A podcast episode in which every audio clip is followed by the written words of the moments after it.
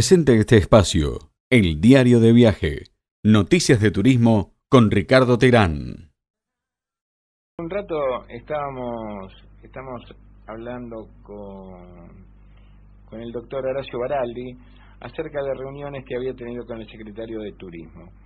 Eh, ¿Cómo crees eh, que se viene el turismo eh, en Uruguay, por ejemplo, después de las manifestaciones que, que dio ayer eh, el señor Martínez, ¿era, no es cierto? Sí, Juan Martínez. Juan Martínez. De la Federación de Cámaras de Sí. Comercio de Uruguay. Sí, eh, yendo de menor a mayor, eh, Santa Fe ha hecho un trabajo interesante con Alejandro Grandinetti a la cabeza, eh, diciendo un poquito lo que dijo el doctor Aldi en cuanto a la difusión, porque una de las cuestiones a favor del, del gobierno de Perotti y de Alejandro en particular ha sido la gran comunicación que ha tenido la provincia, que ha estado entre las 10 más visitadas de- del país y ha tenido una presencia mediática como destino turístico en medios nacionales e internacionales nunca vista. Eh, ha sido impresionante como, bueno, los medios de todo el país, inclusive de la región, se han ocupado de comunicar que Santa Fe, bueno, ha salido a la palestra de los destinos turísticos, cosa que, hay que decirlo, anteriormente no, no ocurría a nivel provincia, no siempre fue como un compartimento estanco entre la ciudad de Santa Fe y Rosario, pero la provincia en todo eh, no había salido a mostrarse y realmente Alejandro ha tenido No, no, por eso, por eso es que yo le había manifestado que antes de la pandemia, cuando vos veías la paleta de posibilidades para veranear o invernar, eh, de acuerdo a la época del año, te decían, bueno, vaya a Córdoba, la, las sierras, eh, vaya a Bariloche, San Martín de los Andes, la costa, y sin embargo mm, no se difundía no se difundía, las agencias no lo difundían, obviamente, en la medida que correspondía todas las bellezas que tiene la provincia de Santa Fe. Pandemia de por medio, cuando no se podía circular o cuando se hacía dificultosa la, la circulación interprovincial, entonces ahí se empezó a trabajar. Trabajó este Sí, sí, grupo, sí. trabajó este grupo porque le tocó, pero eh, si bien la difusión de parte del gobierno de Santa Fe fue muy buena a través del- de, de los medios, después eh, en algunos momentos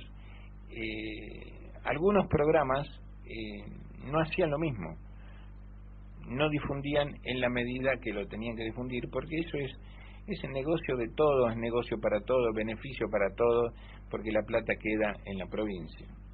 Sí, sí, el turismo derrama, derrama riqueza. Y justamente estuve participando eh, de un foro internacional que se llama el Turismo después de la pandemia, con- participando la gente de ACHET, de la Asociación Chilena de Empresas de Turismo. Chile está a la vanguardia de todo este tipo de, cuestiones, trabajan muy bien el tema del turismo receptivo. Y bueno, estuvimos como panelistas, lo organizó Portal de América, que es uno de los medios para los que soy corresponsal en Argentina, y trabajamos en conjunto con gente de Madrid, de Chile, por supuesto Argentina y Uruguay, un poco delineando, desgranando se viene en este nuevo escenario después de pandemia. Y bueno, el sector privado le está planteando a los gobiernos que, no necesitan nada de ayuda, simplemente que quieren seguir trabajando. Este fue el gran título de- del fin de semana. No necesitamos nada, solo queremos trabajar. Esto lo manifestó Alejandro Álvarez, que es director de Chile Mundo, y trabaja también en- como vicepresidente de ACHET. Y bueno, para- para el turismo después de la pandemia lo que él plantea es claramente que el nuevo orden de la industria de los viajes y el turismo va a venir siempre de la mano del pasaporte sanitario que él piensa piensa que deberíamos unirnos todos los países del mundo para generar un protocolo común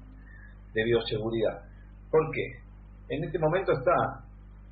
en la palestra, en primera plana, el tema de la vacunación. Uruguay ya está por largar un proyecto de pasaporte, inclusive hoy, esta tarde, a modo de primicia lo doy, el ministro Germán Cardoso va a hacer anuncios al sector turístico para hacer un plan de salvataje del turismo en Uruguay, que se ha visto muy perjudicado porque lógicamente el país vecino basa su, economía en cuanto a turismo, que era cercana a los 2 mil millones de dólares anuales, más o menos 8 o 9% del Producto Bruto Interno, se perdió prácticamente en su totalidad.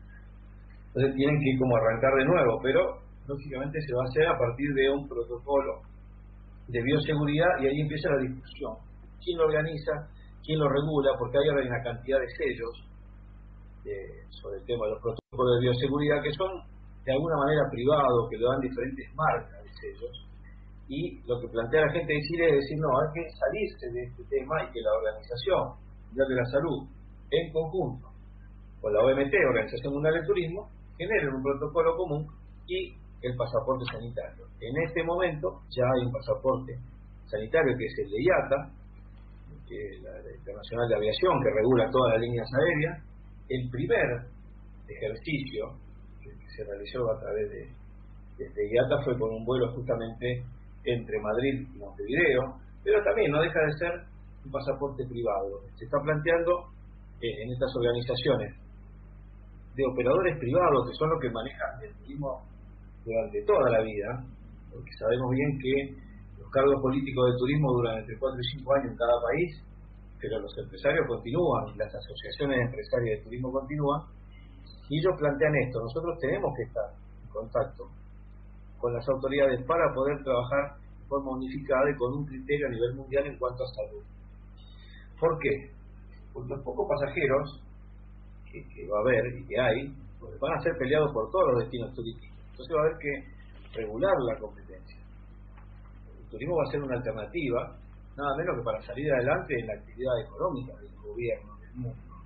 porque es un motor de la economía muy importante y que además genera divisas desde el exterior. Los países reciben divisas de turistas de, otras latitudes y eso entra en las economías locales, cosa que se ha perdido en la pandemia. Los daños son cuantiosos. Por eso, el sector privado debería aliarse con los gobiernos y diseñar este, estrategias de comunicación conjunta. Lo que se planteó en este webinar fue que con todo el dinero que se ahorró en promoción, porque entendamos que los países dejaron de hacer publicidad y de invertir dinero en comunicación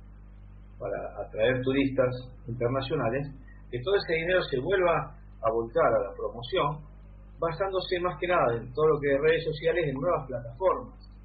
y salir a vendernos como Sudamérica, así como lo hace Europa. Viste cuando vos decís, ¿dónde te vas de vacaciones? Voy a, me voy a Europa. Bueno, pero, ¿de qué parte? Y voy a hacer eh, de los Países Bajos, después me voy a ir eh, a Brujas, me voy a París, después voy a ir a Milán, después voy a visitar Madrid, me voy a ver la Torre Eiffel en Francia. Bueno, pero me voy a Europa. Lo que están tratando de instalar desde el sector privado, no solamente en Chile, sino también en Argentina, esto en los micrófonos de T3 lo dijo Arno Elías, que es presidente de la Cámara de Uruguay del Turismo, eh, también plantea lo mismo, ¿no? vendernos como Sudamérica al mundo y poder generar bueno ingresos por turismo que nos permitan levantar cabeza sobre todo al sector turístico que está tan golpeado y por eso bueno hoy ya va a empezar Uruguay como siempre adelantándose a la jugada eh, a dar algunas medidas para el sabotaje del turismo, que va a tener que ver con créditos importantes para los operadores y también para los futuros turistas con descuentos en gastronomía. Recuerden que Uruguay siempre tenía estos beneficios, que es el IVA cero en hoteles, el descuento de 9 o 10 puntos en gastronomía, la exoneración del impuesto a la renta, que significa que la persona que le alquila a un turista no pague el impuesto a la ganancia por ese alquiler, es decir, empezar a mover los motores nuevamente, porque Uruguay ya tiene un millón de ciudadanos vacunados y piensan que para mediados de año podrían estar empezando a, pensar en abrir,